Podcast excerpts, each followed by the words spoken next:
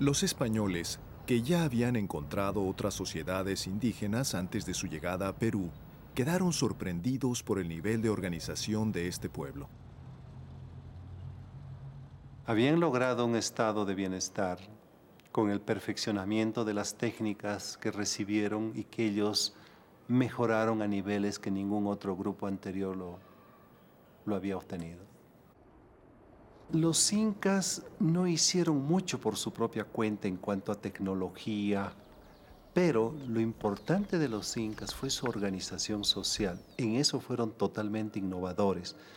Y construyeron un Estado en el cual no había mercado, no había moneda, pero que funcionaba eficientemente basado en otros principios como el de la reciprocidad y la redistribución.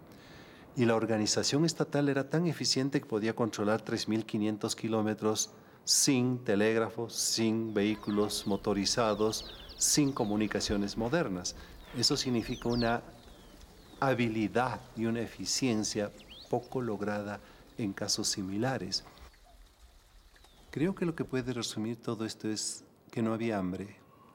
Eso significaba una agricultura eficiente, una ganadería eficiente, un sistema de comunicaciones de más de 25 mil kilómetros que supera los que tiene el país hoy en día, irrigaciones, perfeccionamiento de los cultivos, más de 100 plantas domesticadas que se cultivaban,